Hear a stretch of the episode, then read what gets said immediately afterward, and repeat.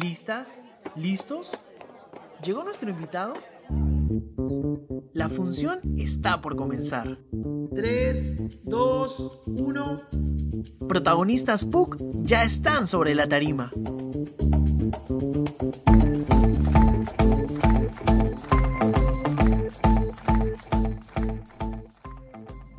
¿Qué?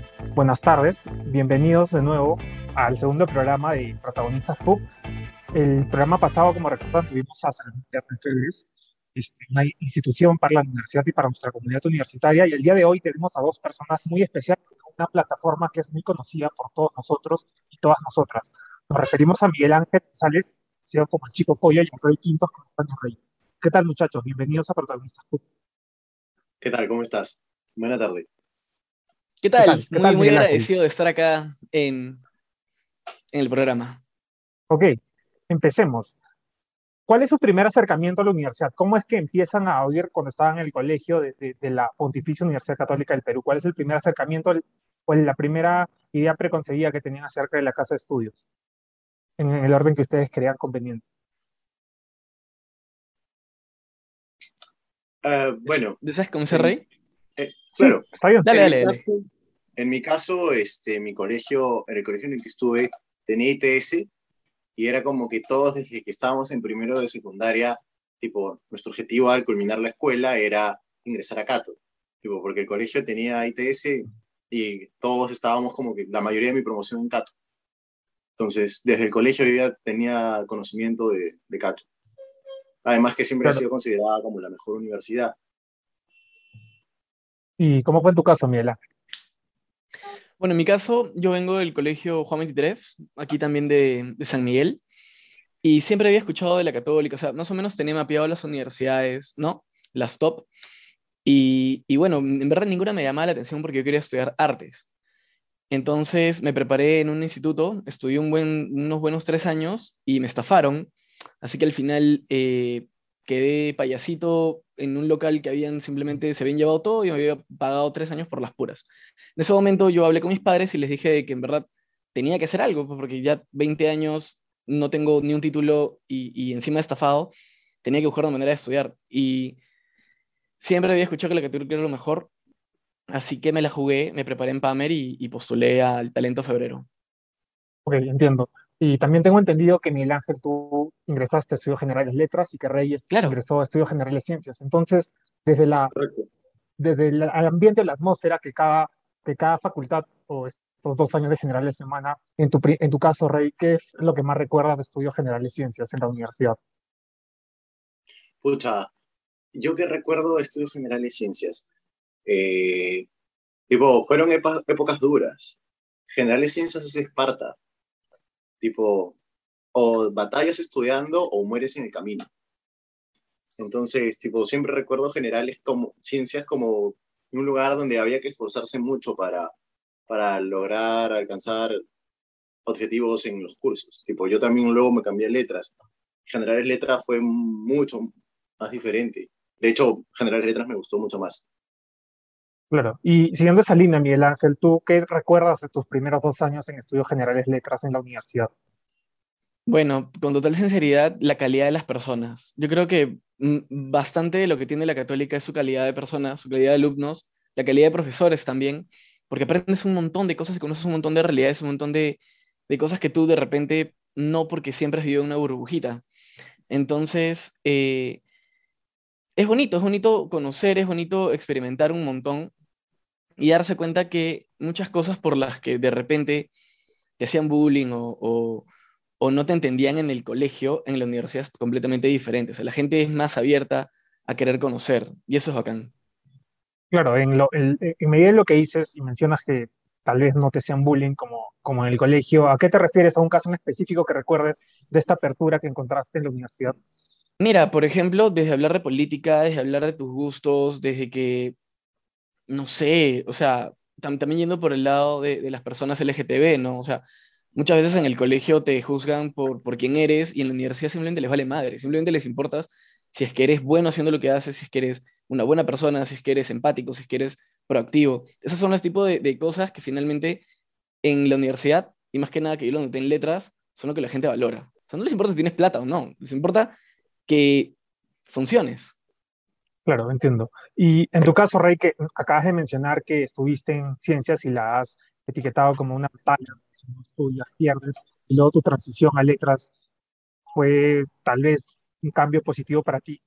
¿Cuál es lo más distintivo en cuanto en tú has estado en ambas facultades? Entonces, ¿qué es lo que crees tú que es más distintivo de cada una, ¿no? O de, de estas.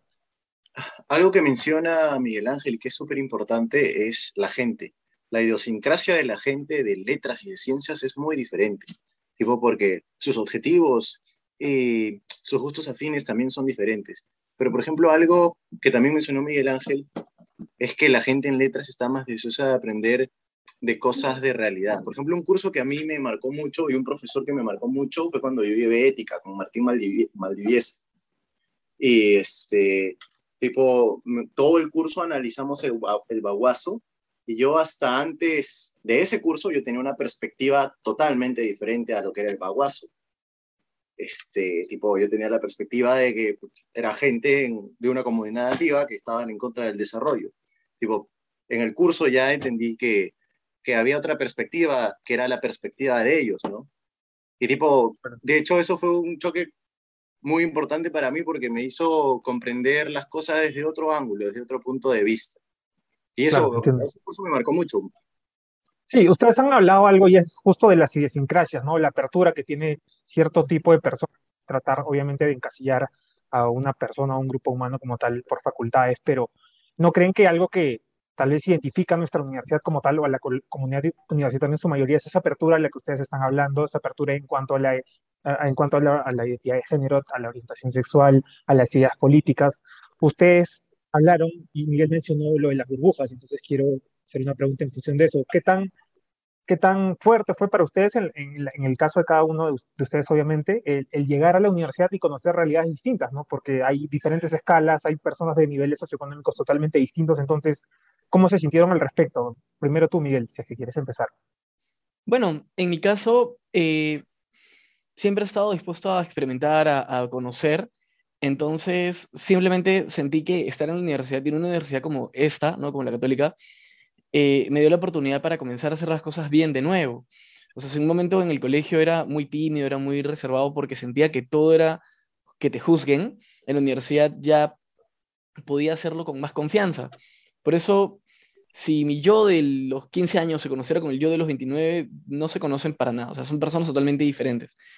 Y eso es gracias a lo que te da la universidad, ¿no? Te permite poder desarrollarte de diferentes maneras, comenzar a construir diferentes tipos de habilidades, habilidades blandas, que siento que me dio bastante la Facultad de Letras. Sí, y en tu caso, Rey, ¿cómo choque al conocer distintas eh, realidades? Digamos, eh, la transición de colegio a universidad eh, para mí sí significó un choque importante. ¿Por qué? Porque tipo, mi cole era un colegio religioso.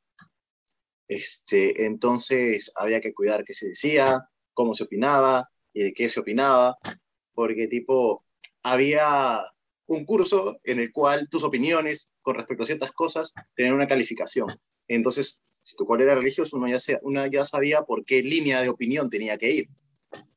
Eh, y entonces yo siempre en la escuela había sido bastante tranquilo, tipo por el entorno también.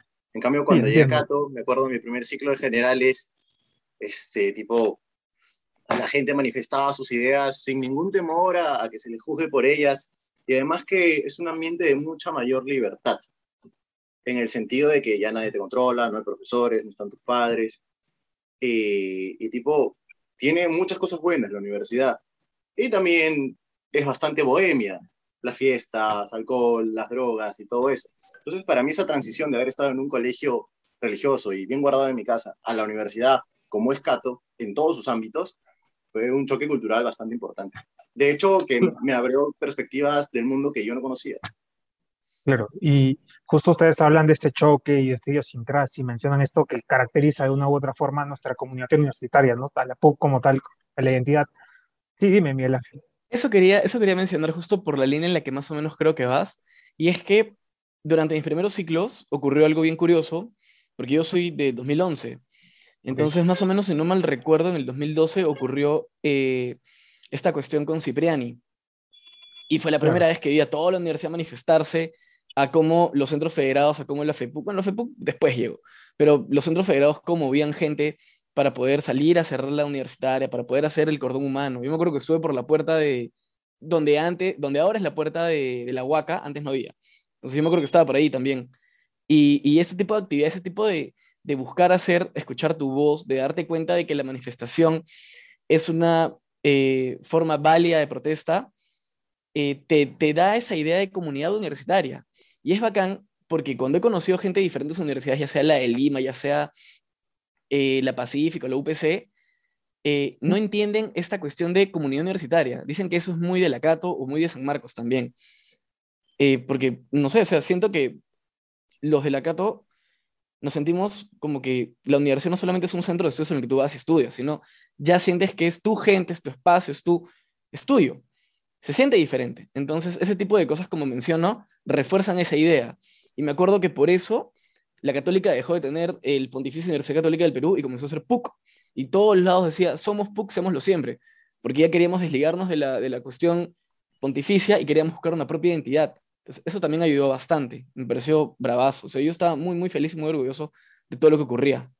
Claro, en función de las afirmaciones que he escuchado sobre el, eh, veo y noto cierta añoranza y un buen paso al estudio general de letras. Y quería hacer algo más, unas cuantas preguntas. ¿Algún personaje o profesor que ustedes recuerden de la Facultad de Letras? En tu caso, Rey, ¿algún personaje o profesor, un sheriff, un alumno, alguien distintivo?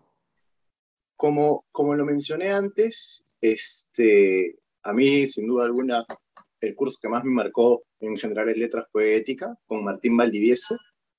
Este, luego, cuando llevé historia del siglo XX, con Gómez, profesor muy, muy bueno, muy bueno. El, eh, y, y Holguín. Yo llevé dos cursos con Holguín, todo el mundo le temió a Holguín, pero a mí me pareció un excelentísimo profesor y yo pasé sus cursos con muy buenas calificaciones.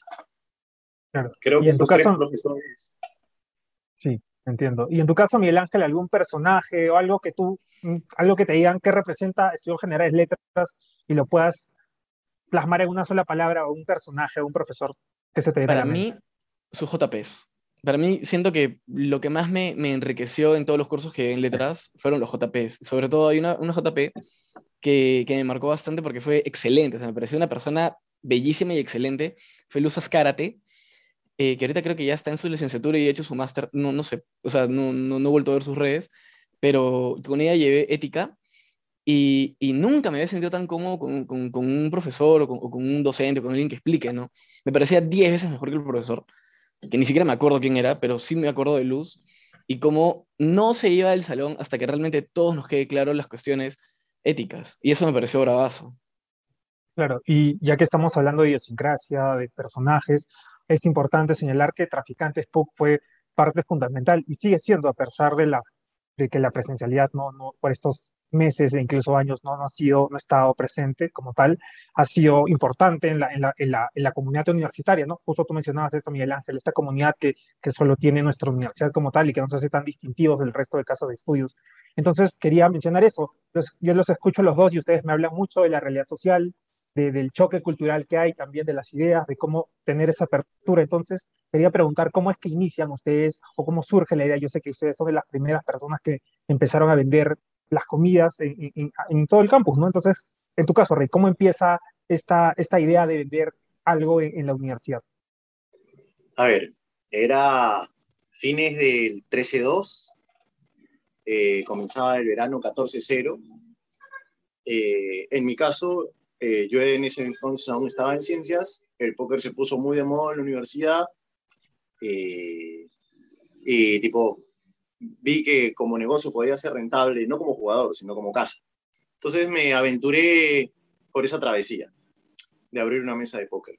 Y tipo se le daba bocaditos a los jugadores de la mesa, se le daba sándwiches de pollo. Eh, la universidad se percató de esto, prohibió el póker eh, pero la gente se iba preguntando por los sándwiches de pollo. Oye, ¿por qué no traes más para venderlos? Tipo, ya, porque ya no había póker, evidentemente.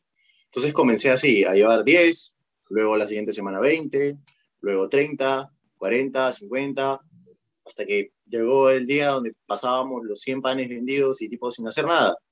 Yo me sentaba en el comedor de artes a partir de las 4 de la tarde con una bolsa de papel sobre la mesa y, y, la gente ya sabía que ahí iba a encontrar un pan de pollo bueno y mucho más barato que el que podía encontrar en cualquier otro establecimiento de la universidad. Fue así como a mediados del 14-1, sí, más o menos, eh, se cambió la modalidad de venta por la cantidad de venta. Tipo, empecé a tener repartidores, se me ocurrió esta idea, hoy, ¿qué pasa si publico un grupo PUC? Si conciencias y la gente que me conoce va bien, si, publico, si uso Grupo PUC como plataforma de ventas, puedo llegar a mucha más gente dentro de la universidad. Y aprovechando que la Universidad Católica es una universidad súper grande y tipo ir de tu facultad al cafetín y de vuelta te puede tomar fácilmente 20 minutos, entonces aprovechamos eso como ventajas y comenzamos a hacer deliveries usando Grupo PUC como plataforma de venta y funcionó bastante, bastante bien. Claro, y en tu, caso, en tu caso, Miguel Ángel, también estuviste relacionado con los, con los panes con pollo, también, de hecho, es, de ahí es que nace tu seudónimo del Chico Pollo. ¿Puedes explicarnos un poco cómo, nace ese, esa, esa iniciativa o ese emprendimiento, ¿no? Por vender comida en la universidad. Sí, por supuesto. O sea, yo en el 2014 eh, terminé un curso extracurricular que llevé en verano, en verano de 2014, sobre gestión de proyectos. Y como quedamos segundo lugar, a, los chicos de nuestro grupo nos permitieron trabajar en Tintilac. Entonces, mientras trabajaba en Tintilac, mi, mi break, en mi break me quitaba a la tiendita de Teo en Artes a comprar pan con pollo. Siempre compraba pan con pollo hasta que un día dejó de vender yo no sabía por qué.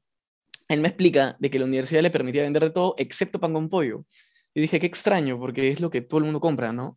Me dijo que ya no puede vender y yo le dije, pero pucha, si yo venía antes al mediodía y ya no había pan, ¿cuánto vendías? Y me dio una cifra grandota. Entonces yo dije, no puede ser. O sea, hay un, hay un público con una necesidad que no está siendo cubierta.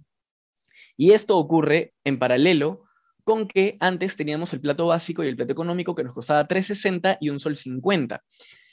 Grupos políticos simplemente mostraron un documento en el que decía de que estos, estos platos daban anemia, lo cual nunca se probó y nunca, nunca hubo ni una sustentación ni nada, simplemente la universidad cogió estos documentos, los hizo validar como verdaderos y por eso nos impuso el plato de 750, que a mí me pareció y a toda la comunidad universitaria una patada al estudiantado, porque está ignorando que el alumno tiene que pagar sus copias, tiene que pagar sus comidas, tiene que pagar sus pasajes y tiene que pagar en algunos casos materiales, como es en el caso de Comunica, con el caso de cualquier carrera que tenga que hacer algo más que, que, bueno, sacar copias, ¿no?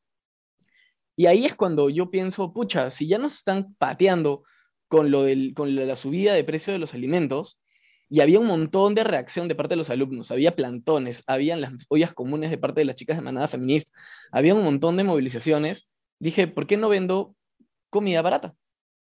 O sea, al menos, al menos eso, puede, eso puede ayudar en algo, ¿no? Ahí comencé también a vender primero 20 panes que se acabaron al toque. Y dije, pucha, fácil lo, subo un poquito más, ¿no? 50 panes se vendió, 100 panes se vendió. Y ahí dije, ok, mi límite va a ser 200. Porque tampoco tengo que descuidar mis estudios. Entonces comencé a, a, planificar por el curso que había llevado de qué manera lo voy a, voy a tener tiempo para prepararlo, para llevarlo, venderlo y tener tiempo para lo demás. Y también eventualmente tercericé, eventualmente ocurrieron un montón de cuestiones que hicieron que sea un boom, porque mucha gente vio esto como una oportunidad para poder recursearse y poder pagar también sus cosas, poder pagar la universidad, poder pagar sus copias, poder pagar cualquier cosa extra que la universidad te pide. Y es ahí cuando, cuando explotó, porque así como Rey, todos publicábamos en Grupo PUC, porque todavía, eh, si no me o sea, claro, usábamos Grupo PUC, pero todavía no habíamos creado un grupo independiente. Claro. Y ahí es cuando Pablo Centeno aparece. Sí, justo de eso queremos hablar, pero Vamos a hablarlo en el segundo bloque después de estos comerciales. Volvemos. Quédense en sintonía. En Protagonistas PUC te contamos lo que en ninguna otra presentación verás. Nos metemos tras bambalinas.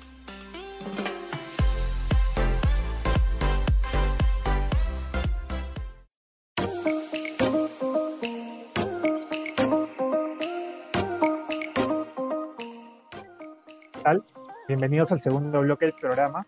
Justamente Miguel Ángel y Rey estaban explicando esta tendencia que hubo por los emprendimientos de, comida en nuestra sociedad, también como a raíz de, la, los cortes del económico del básico que eran sumamente importantes para una buena parte del estudiantado, es que nacen estos emprendimientos. Entonces quería llegar a algo. como bien menciona Rey y como bien mencionaste tú, en algún momento hubo una saturación de chicos que publicaban en el grupo PUC este, cualquier tipo de platos de comida, incluso almuerzos. Entonces, ¿cómo es que ustedes deciden organizarse, los propios vendedores, y fundar Traficantes PUC? El que quiera hablar, en tu caso, Rey, por ejemplo. ¿Cómo se unen ustedes y Ah, dicen vamos a fundar Eh, Traficantes?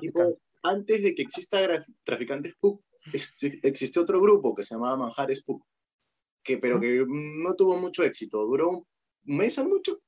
Y luego Pablo. Nadie lo conocía. Sí, nadie lo conocía. Fue como que el previo a Traficantes PUC. Fue un prototipo, luego-. El beta. Ajá. Sí, el beta, el beta. Eh, previo después de ese grupito apareció Traficantes PUC, ¿no? Eh, por mi parte, yo desconozco si, si se organizaron los vendedores para crearlo o no. Yo no tuve ninguna influencia en aquello.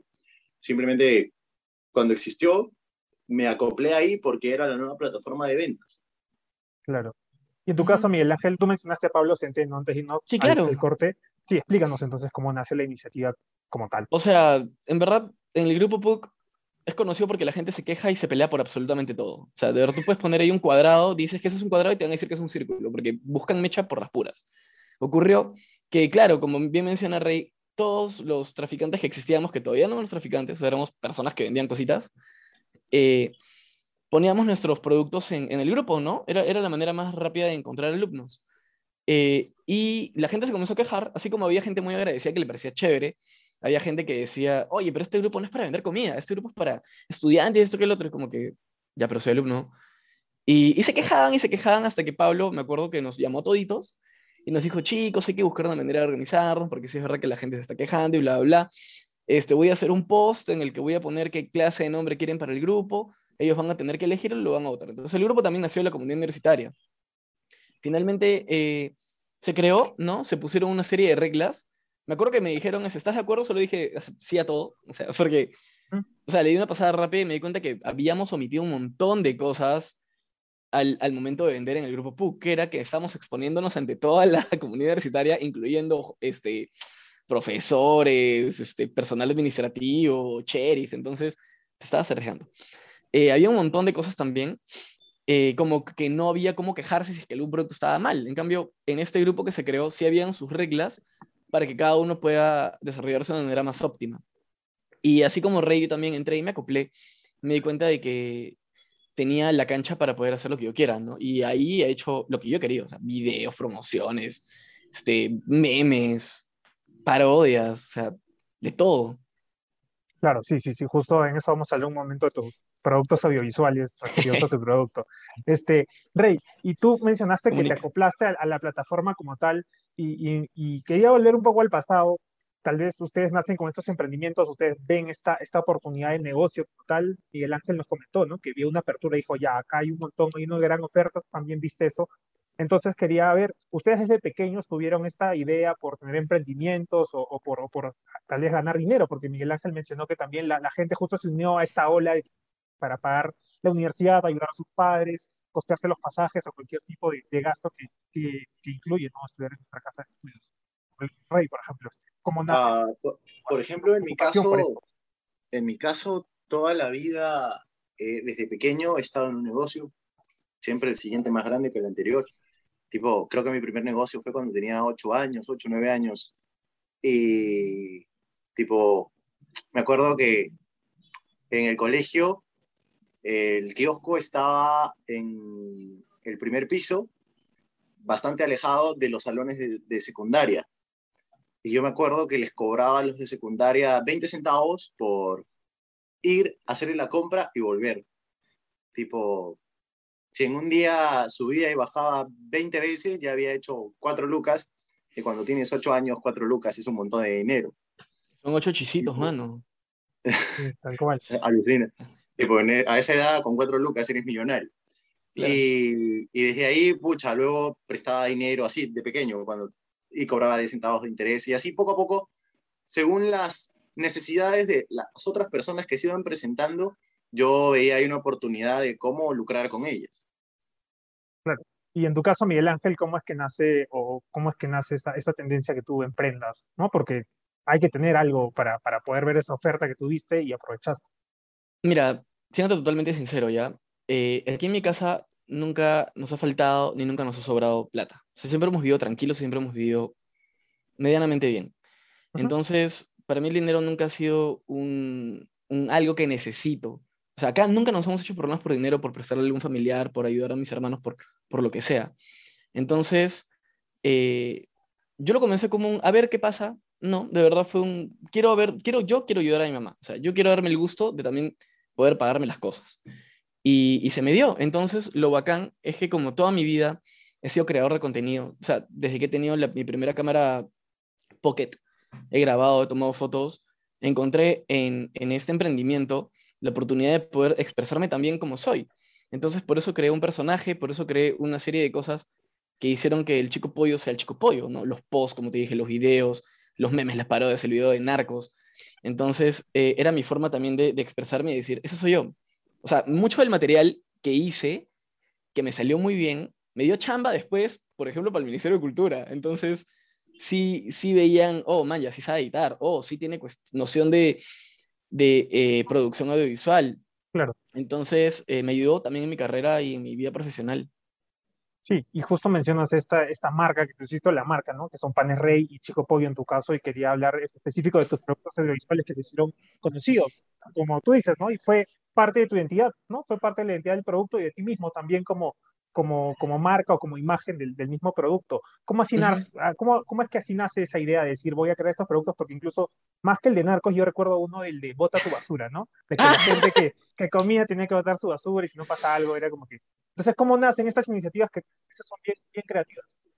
Por ejemplo, el de Bota tu basura, porque yo estaba harto de que la gente, o sea, venga al espacio donde yo vendía a comer y botaban las bolsas. Entonces, yo, por ejemplo, nunca he tenido problemas con ir a, a cualquier lugar a recoger mi bandeja, a dejarla el tacho, a botar lo que sea, porque me parece que el trabajo de las personas, eh, de los tercerizados, de Eulen, de la gente de Eulen, es súper importante. Entonces, el hecho que ellos trabajen recogiendo basura o, o, o, administrando la basura en los tachos no significa que yo tenga que simplemente botarle y ya, por una cuestión de respeto.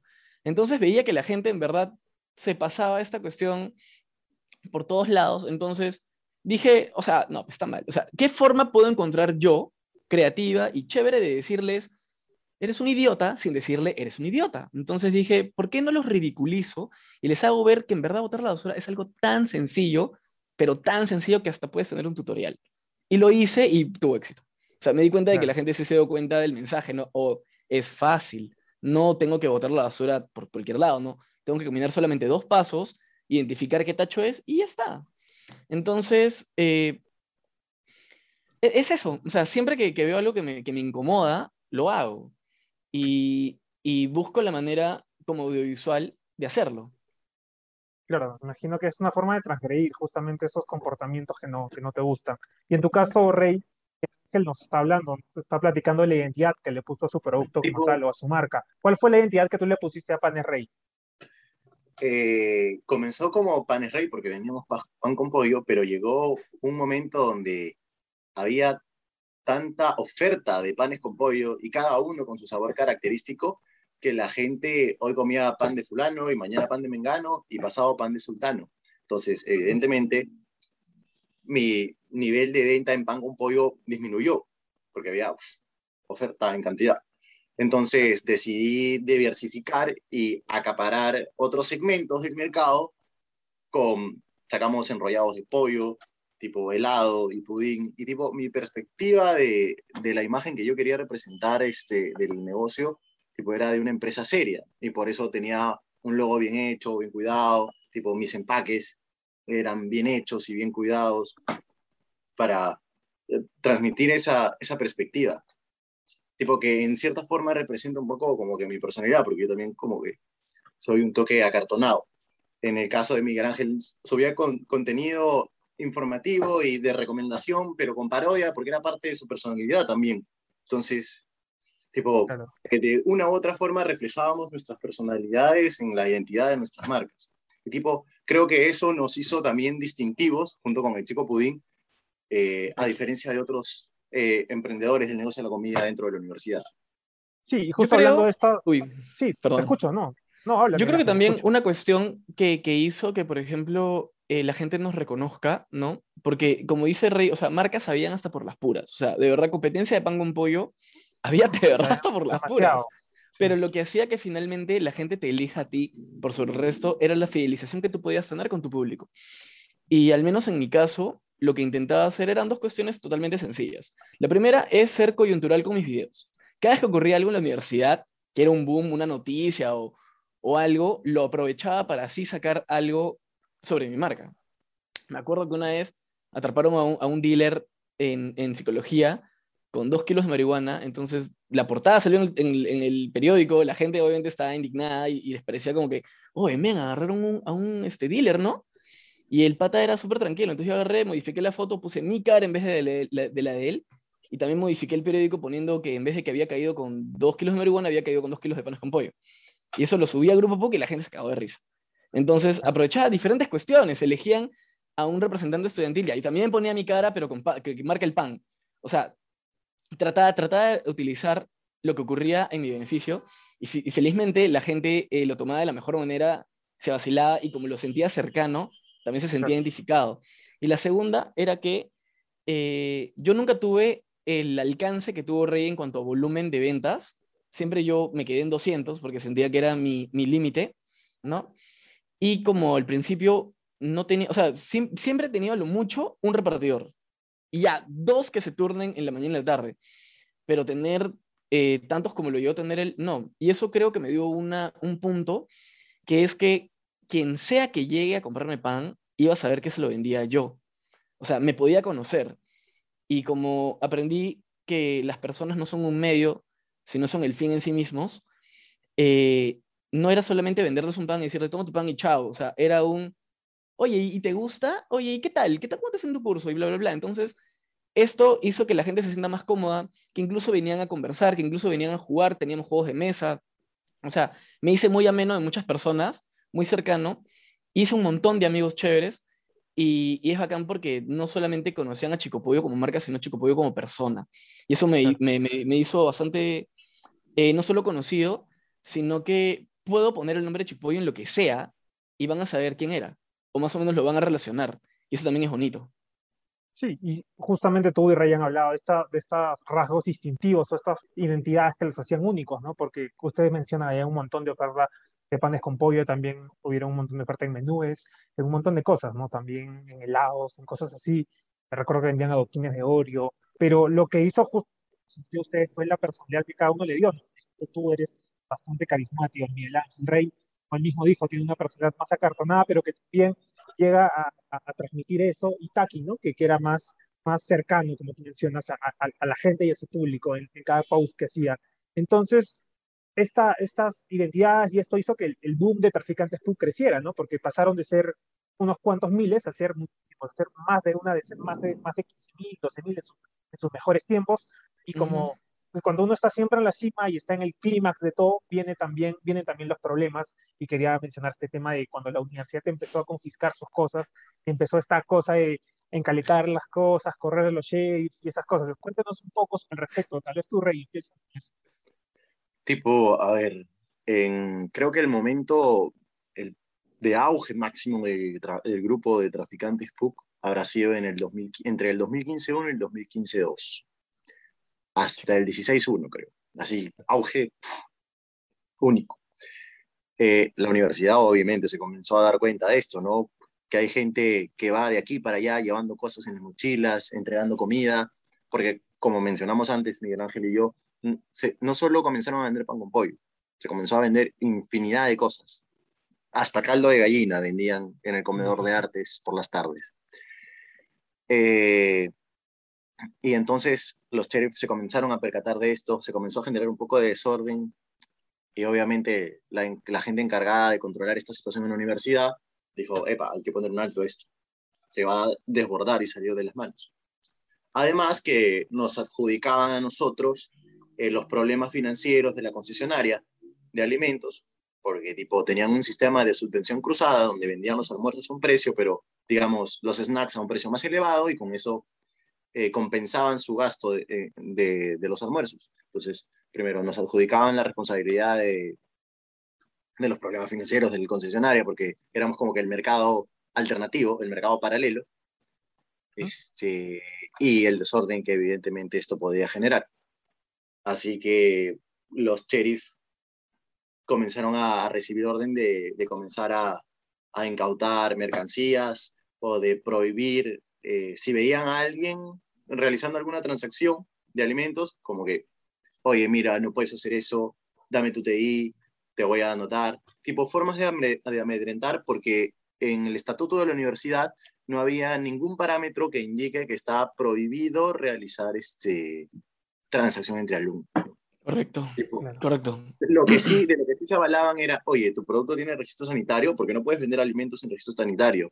Entonces, siempre buscaban una forma de, de pillarte, ¿no? De decirte, oye, estás haciendo algo mal. Mm, Pero uno aprendía como líder del negocio a sortear estos eventos porque tenías la responsabilidad primero de que el negocio siga existiendo y dos, de que en mi caso, como lo mencionó Miguel Ángel, yo tenía en mi mejor momento 22 empleados sin contar la gente de producción, solo en repartos y supervisor 22 empleados, y esa gente esperaba todos los días llegar a trabajar porque sacaban 30, 40 lucas, que con eso soporteaban su almuerzo, sus pasajes, sus copias y todos sus gastos diarios de la universidad. Sí. Muchas gracias por tu respuesta, Rey. Volvemos con la respuesta de Miguel Ángel después de la tanda publicitaria. Quédense en Protagonistas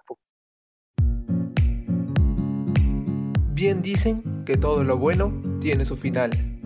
Acompáñenos que ya estamos bajando el telón.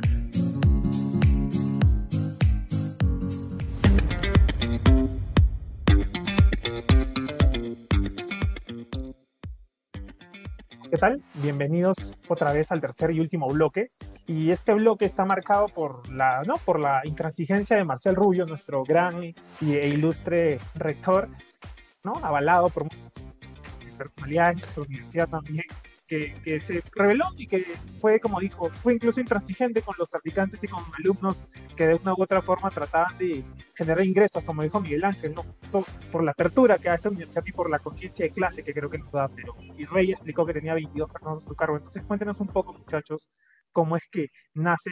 Rey ya nos contó cómo cómo es que la, la gente lo, le revisaba las cosas, cómo tenían que ser precavidos. En tu caso, Miguel Ángel, mencionaste que te pusieron cámaras de seguridad este, por las mesas de ajedrez para, para monitorearte. Cuéntanos un poco cómo fue ese tema con la universidad. O sea, lo que ocurrió es que uno por estratega se da cuenta que tiene que formar vínculos porque si no se muere. Y yo como personalmente, yo el que me acercaba a vender en, al principio, conocí bastantes sheriffs que me compraban pan porque durante creo que 2015-2 los trabajadores tercerizados no podían comer dentro de la universidad y tampoco tenían un espacio dentro para poder comer. Ellos tenían que irse afuera a, comprarse en las maquinitas. O sea, no podían hacerlo dentro de la universidad. Y ellos me compraban pan. Entonces era totalmente caleta, era bien, era bien triste también, porque yo dije, pucha, qué feo. O sea, no puedes irte acá al kiosco a comprarte nada. Me decían que no. Entonces, incluso se pitió y por eso ya tienen un comedor también para ellos, ¿no? Lo cual me parece tonto porque podrían comer con nosotros si somos una comunidad universitaria. Eh, el, el, detalle es que esto hizo que tenga contactos, ¿no? que, que, que, me haya uno que otro vínculo, y habían sheriff que, como obviamente les convenía comer adentro, porque la universidad no se los permitía, me cuidaban y me avisaban cuando un, un jefe, papá sheriff, alguien de seguridad más grande, estaba cerca de mi puesto de venta. Eventualmente esto cambió porque nos pusieron cámaras de seguridad, al menos en donde yo vendía, que era mesita de ajedrez, tuve tres cámaras de seguridad, una arriba mío para ver si vendía o, o la gente jugaba póker, uno al frente, porque era el punto ciego de donde está la gente de arqueología, y uno en la, en la cochera, o sea, donde, donde estacionas tu carro, porque yo entraba en carro con mis panes. Entonces, ya ahí sí, eh, jaque mate. No tenía como. Sí, y tú mencionas esta, esta cosa de los sheriffs, y mencionas algo también importante, ¿no? Que ahora comen, les, los han ayudado y comen en un lugar independiente, ¿no? Como si todavía estuviéramos en la, en la, en la Lima de los años 20, donde la cierta tipo de personas comen en un lugar y otras en otra y no, Ridiculísimo. la exacto y no se hacen esa unión y quería hablar de, su relación con los sheriffs porque Rey me contó que en esta este en esta maraña no en este conflicto si se quiere decir así que hubo con la universidad ustedes formaron alianzas con los sheriffs como tú bien mencionas que te avisaban te avisaban sobre las cámaras. Y en tu caso Rey también me, mencionaste eso en el corte. Explícanos un poco y explícanos y explícale al público también por favor. Claro. Tipo como los sheriffs comenzaron a, a seguir, en mi caso, a toda la gente que trabajaba conmigo, a todos los repartidores, y además a mí me pusieron, me acuerdo, un señor, durante tres días lo tuve 24/7 en mi espalda. Tipo, él sabía dónde yo me estacionaba, porque yo también llegaba en auto, y sabía mi rutina, literal, me seguía, durante, lo tuve, me acuerdo, tres días, 24-7 de mi espalda, como a cuatro metros de mí, al nivel de que yo comenzaba a bromear con él, ¿no? Tipo, porque, o sea, yo ya sabía qué estaba haciendo, y, tipo, él no tenía nada asignado. Sí, él no tenía nada personal conmigo, era su chamba y por eso le pagan, él tenía un superior al que rendirle cuentas. Claro. Este, pero yo comenzaba a bromear con él, así como que entre broma y broma, uno va estrechando relaciones. Y así como con ese sheriff que me pusieron a la espalda, comencé a entablar relaciones diplomáticas, por decirlo así, con todos los sheriffs de la universidad. Tipo, o al menos los que vigilaban los pasillos principales. Porque los que vigilaban como que adentro de las facultades eran mucho más chile, siempre y cuando uno sea moderado en su accionar, ¿no? Si, oye, la cámara no te ve y a mí nadie me dice nada, yo no tengo ningún problema con lo que tú hagas.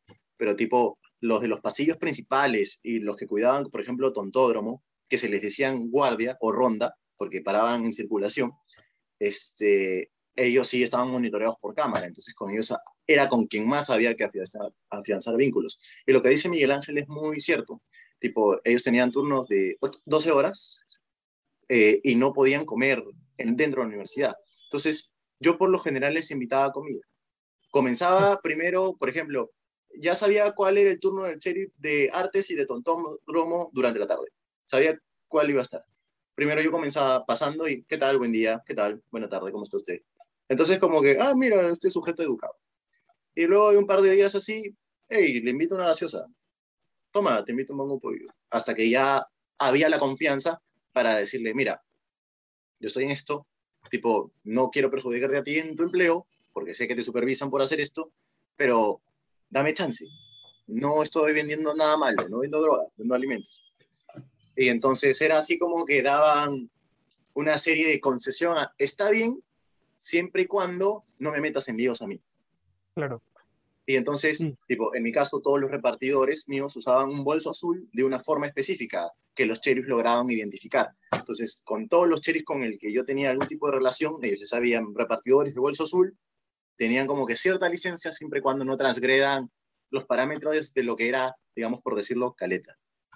Claro, y, después de lo que mencionan ustedes y lo que mencionaron en el primer bloque sobre la experiencia en letras y cómo les aperturó muchas cosas y les hizo formar ese vínculo, de una u otra forma hizo que generen el vínculo con unas personas que también son parte de nuestra comunidad y que a veces son invisibilizadas, invisibilizadas ¿no? Como es el personal de limpieza, el personal de seguridad, que como bien menciona Rey, chambean 12 horas, no pueden comer, y, es un poco irónico que la universidad nos inculque, al menos en general es letras, nos inculquen cosas de, conciencia de clase, ¿no? de, ser más autocríticos y que no venga de parte de las autoridades. Pero dejando un rato a las autoridades, dime, dime. Por eso mismo es muy diferente el amor que uno le... Por eso cuando, cuando un alumno PUC dice en redes o en Twitter, que es lo que más da, ¿no? Que ama la Universidad Católica, y me he dado cuenta es porque no ama la universidad como institución, ama a la gente y su comunidad universitaria. Tú odias la católica por todo eso, porque es muy incoherente, porque es porque no, no, no se cree su discurso. Porque si no, ¿por qué haría ese tipo de cosas?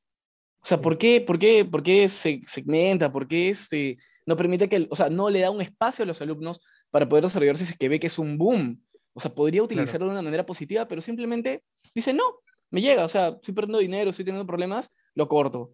Entonces choca, choca y, y da pena, porque, porque tú dices, rayos. Entonces, sí me siento orgulloso de la universidad por su gente, pero no me siento tan orgulloso de la universidad por su institución. Claro, tal cual. Y hay que dejar un ratito a las autoridades que ya creo que toda la comunidad sabe, o bueno, los alumnos y también parte del personal de limpieza y los tercerizados saben, y tienen opiniones que tal vez a veces no pueden decir, pero vayamos un poco a traficantes y a ustedes como vendedores. ¿Alguna autocrítica que ustedes harían en toda la, la etapa que fue muy, muy, muy exitosa, alguna autocrítica que se hiciera, o si volvieran al pasado, ¿qué, qué cosa harían distinta para, para poder mejorar su producto, la atención, o tal vez cómo se dieron las cosas en la logística, algún tipo de autocrítica en tu caso, Rey? Tipo, a mí ese periodo que duró de inicio, auge y decadencia de llevar un negocio dentro de la universidad y usar un grupo de Facebook como plataforma de ventas, me enseñó mucho, mucho, mucho en mi carrera como, como emprendedor y como empresario. Yo hasta ahorita me dedico a los negocios, tipo, a otros. Pero yo creo que fue una muy, muy, muy buena escuela porque aprendí como que a manejar personal, a manejar competencia, a manejar redes, a cómo intentar comunicar las cosas. Obviamente Miguel Ángel haciéndolo siempre mucho más que yo en ese sentido. Pero, pero sí, fue una gran escuela. Creo que el mayor aprendizaje que me llevé de la Universidad Católica fue ese periodo de tiempo en el que aprendí cómo gestionar un negocio de mayor envergadura. Y en tu caso, Miguel Ángel, tú nos mencionaste que como comunicador, como comunicador audiovisual en este caso, este, de una u otra manera con tus, con tus parodias o con este tipo de humor en el que transgredías, como tú dices, sin insultar, sin tener que recurrir a calificativos, te burlabas de las personas con las que tú no estabas de acuerdo, alguna crítica constructiva, algo que, que todavía, en lo que todavía influya esta etapa tan, tan grande o estos, estos años que tuviste en la plataforma. También cosas muy puntuales, que todo lo que tú aprendes en letras no es contraproducente. O sea, te ayuda así estudies psicología, así estudies comunicación audiovisual, si estudias gestión. Absolutamente todo te ayuda porque soy comunicador. O sea, yo en teoría no debería tener nada que ver con los negocios, ni en construir un negocio, ni, ni en haberle dado vida como lo hice, ¿no? Pero aprendes de todo y tú nunca te vas a dar cuenta de qué tan bueno eres para algo hasta que lo intentas y te tiras a la piscina. Y segundo, que el valor que tiene mi, mi trabajo como audiovisual y mi identidad. O sea, me di cuenta de que puedo crear personajes, puedo crear fidelización con las personas, puedo incluso hacer de que un negocio no sea un negocio que te venda pan, sino sea un ven, conóceme. Ven, ven, conóceme, claro. Yo soy Miguel Ángel, o sea, Chico Pero mm, comer pan es un proceso que se da mientras estamos conociendo somos patas. Porque creo que la gente más recuerda eso, ¿no? Sí, sí, entiendo. Y ustedes hablaron y me mencionaron también el corte que junto a Taki y junto a otros traficantes intentaron formalizarse, ¿no? Querían ya no ser como la universidad mismo los etiquetaba informales, Rey mencionó que tenía 22 personas a cargo y querían ser parte, parte de la comunidad como tal, pero de una manera formal, expedir sus productos. Entonces, cuéntenme cómo es que la universidad les negó básicamente esta, esta iniciativa que ustedes tuvieron. En tu caso, Rey. Eh, a ver, básicamente en el 2016, uno cuando la presión de la universidad era bastante fuerte sobre nosotros, por medio del Consejo Universitario y de los REAS, el consejo que lideraba esta iniciativa era Julio Tupayachi, eh, se decidió llevar una propuesta ante el Consejo Universitario para ver si había alguna forma de dar una chance a los emprendedores dentro de la universidad de realizar actividad económica. Tipo, eh, la perspectiva desde la cual se miraba esta iniciativa, en lo personal, a mí no me gustaba mucho. Entonces yo decidí buscar un camino alterno, otro sendero. Eh, por eso que constituí, o sea, un poco antes ya estaba constituido como empresa formal, como Ray Food Solutions. Eh, tipo, y yo ya sabía, porque había estado averiguando ciertos parámetros que podían pedirme. Entonces, el mejor de mis productos de más venta y, y tipo, que estaba excelente, bien, producido, que era el helado que vendíamos, tipo, cumplía con todos los requisitos, registros sanitarios y todo lo demás. Y yo, había un espacio disponible en Tincuy, me acuerdo. Entonces yo dije, vaya, si yo como alumno no puedo realizar actividad económica, pero quizás como locatario de la Universidad Católica, porque tengo un negocio dentro de un establecimiento de la Universidad Católica, pueda hacer delivery desde ese establecimiento hacia la universidad. Así como Refil o Dominos cuando existían, podían, vendían ahí y podían hacer delivery desde ahí, entonces yo dije, puedo usar ese esquema. Entonces hice todo lo necesario como empresa para cumplir con todos los requisitos y cuando los tuve listos, eh, fui a hablar con el encargado de Tinkuy me comentó que él se veía, de, su función era administrar el edificio, que el encargado de los locatarios era un encargado comercial de la universidad. Me lo derivó a él. Cuando yo conversé con esta persona, este, me dijo que no era posible que la universidad se reservaba el derecho de invitar a quienes ellos querían como locatarios en sus espacios en Tincuy, que no era como que estaban los establecimientos libres, y, este, y, el que tenga el dinero para ir y querer tomarlo, podía tomarlo, no. Ellos decidían a quién invitar. Entonces yo le dije, oye, pero yo también soy alumno de la universidad. Podría tomarse como un caso de éxito, alguien que vendió comenzando 10 pares con pollo y ahora que llegó a, a este nivel y que puede replicar su negocio en otras universidades. Porque para ese momento yo ya había, nosotros ya vendíamos en la Universidad de Lima y vendíamos en la Universidad Pacífico porque mi visión era intentar hacer crecer el negocio lo mayor posible fuera de Cato también, porque ya sentía que en Cato estábamos al top. Entonces busqué otros mercados. Entonces le comenté, pero me dijo, no, nosotros decidimos a quién invitar como locatario a, a Entonces yo dije, bueno, hice todo lo que pude. pero nunca se dio la chance de... Claro. Sí, entiendo. Y en el caso de Miguel Ángel, ¿tú cómo, de, qué- o de qué manera trataste de ser formal y llevar esta experiencia que tú mismo mencionas a, a- a- a la comunidad universitaria como tal, ¿no? Bueno, la, la mejor forma de, para mí, entre comillas, formalizarlo fue que en un momento dejé de venderle a los alumnos y que le comencé a vender a, lo- a las oficinas dentro de Católica. O sea, había un montón de oficinas porque yo trabajé en Dintilac, entonces la oficina cuando dejé de trabajar me pedían pan. Entonces yo iba y les vendía. Me acuerdo que también en clases de arte, los profesores de, de los, ah, del arte antiguo, ellos me pedían que vaya a venderle pan a sus alumnos porque les convenía que los alumnos no se quiten media hora de break a huevear y que mejor compren en la puerta, ¿no? Porque así van a poder seguir trabajando. Claro. La gente de Equipu, la gente de este, Avatar Puck, o sea, habían bastantes oficinitas que ya me conocían, ya tenían mi número y simplemente me llamaban, me pedían tanta cantidad y era chévere. Entonces, de alguna manera u otra, eh, me sentía cómodo porque ya eran eh, no solamente comunidad universitaria como alumnos, ¿no? sino también eran administrativos. Finalmente, al final, todo fue por las, porque llegó un momento en el que vino Papá Sheriff, me dijo, hermanito, tú sabes quién eres, yo te conozco, yo sé que vienes vendiendo pan bastante tiempo, y yo no tengo ningún problema, me dijo, eso no es mi roche. El roche me lo hace la universidad. Entonces me dijo, va a pasar lo siguiente. La universidad necesita verte vender. Esa es la prueba que necesita para que te voten, para que te manden a tribunal de honor y te saquen de la universidad. Ya, hasta ahorita no hay eso. Lo que va a pasar es que te va a llegar un correo, ya, en el que va a salir tu foto, el- la placa de tu carro, la foto de tus vendedores, la foto de tu mochila, toda tu investigación que te han hecho, incluso cuánto ganas, y ahí va a salir que eh, tienes una advertencia para poder ser procesado y que te saquen de la universidad. Claro. Y me dijo, entonces, eh, nada, me dijo, si hoy es- puede ser tu último día de venta, despídete. Yo agarré y como ya estaba en facultad dije, ok, me voy. Y no, no dejé de vender. Pero me pareció una forma triste y violenta porque mi, mi what if de, de allá de la de Lima, el chico de la de Lima, chico de los panes, Claro. Este, tuvo otra respuesta de su universidad, a él se le dio un puesto, a él se le dio una oportunidad, a él, él, él trabajó con Yape, entonces fue como que nada le costaba a la católica hacer eso. O sea, nada le costaba. Pero perdieron una buena oportunidad. O sea, de verdad. O sea, se le salió de las manos por, por creo yo, eh, panudos. Sí, y ya para cerrar, porque ya nos, nos queda corto el tiempo, unas últimas preguntas en las que quiero que me respondan, yo sé que es complicado, pero con una sola palabra. ¿Cuál es su mejor, cuál es el vínculo que tienen con la universidad respecto al vínculo de lo que me han, me, me han hablado? ¿Cuál es este, qué es lo que más les gusta y qué es lo que menos les gusta en la universidad? Una sola palabra, en tu caso, Rey, ¿qué es lo que más te gusta y lo que menos te gusta? La diversidad, lo que más me gusta. Y lo que no te gusta. Que ve- gente un poco obtusa al mando. En tu caso, Miguel, Cosa que me gusta, la comunidad universitaria. Yo los adoro a toditos, en serio. Y cosas que odio, la universidad, como La- institución, gracias. de verdad.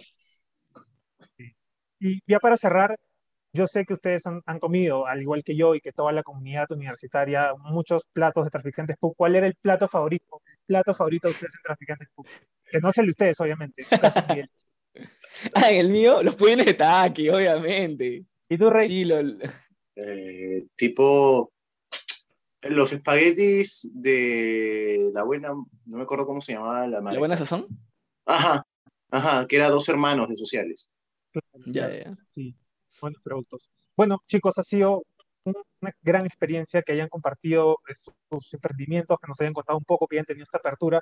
Y también es bueno, ¿no? Y como tú mencionas, Miguel Ángel, que este programa sirva como una plataforma para criticar un poco que los discursos que a veces la universidad da no son consecuentes a la, con la práctica que, que a veces nuestras autoridades han dado, ¿no? Entonces, creo que eso queda para pensar y para que el resto de la comunidad reflexione y sobre todo las autoridades. Les agradezco mucho por haber estado conmigo en, este, en esta hora de programa y con nuestra audiencia. Nos despedimos y nos vemos la otra semana en Protagonistas Pub. Hasta luego. Gracias. Hasta luego. Bye bye. Gracias.